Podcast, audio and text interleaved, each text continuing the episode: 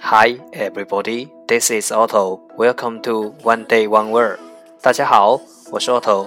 您现在收听的是荔枝 FM 幺四七九八五六，图听每日十五分钟英语之每日一词。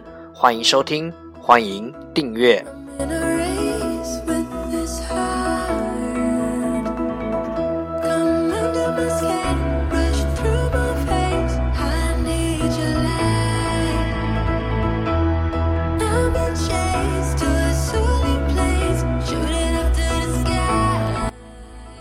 微信公众号 Auto Everyday O T T O E V E R Y D A Y，请添加，让学习英语融入生活，在途中爱上你自己。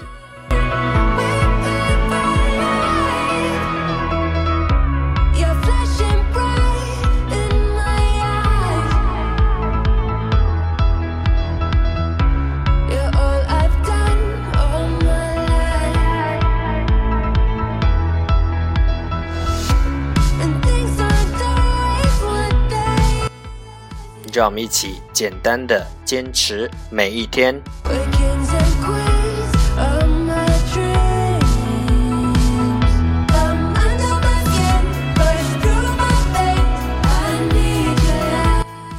Okay, let's get started. Day 206.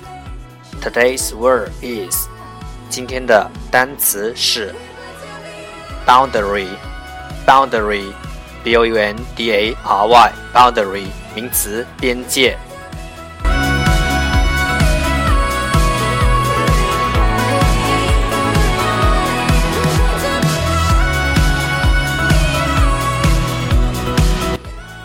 Let's take a look at its example.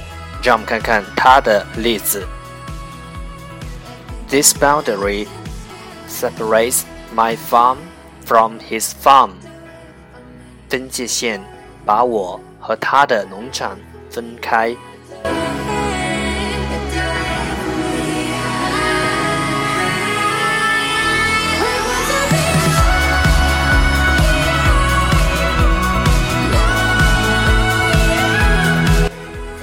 Let's take a look at its English explanation. 让我们看看它的英文解释。Something such as a river, a fence, or an imaginary line that shows where an area ends and another area begins. 诸如河流、栅栏或虚线，such as a river, a fence, or imaginary line，来展示一块区域的结束和另一块的开始。 that shows where an area ends and another area begins.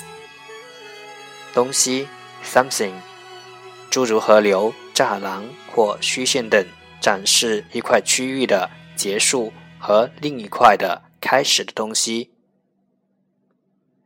Let's take a look at its example again. 让我们再看看它的例子。This boundary separates my farm from his farm，分界线把我和他的农场分开。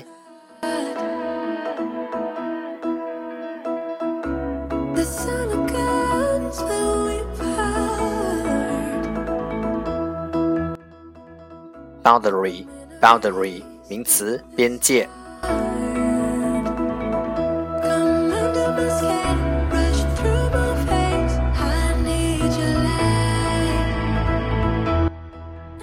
That's the end，这就是今天的每日一词。欢迎点赞分享，欢迎用听到的单词或坚持的天数评论，欢迎用荔枝 FM 录节目来投稿，欢迎和我一起用手机学英语，一起进步。See you tomorrow，明天见，拜拜。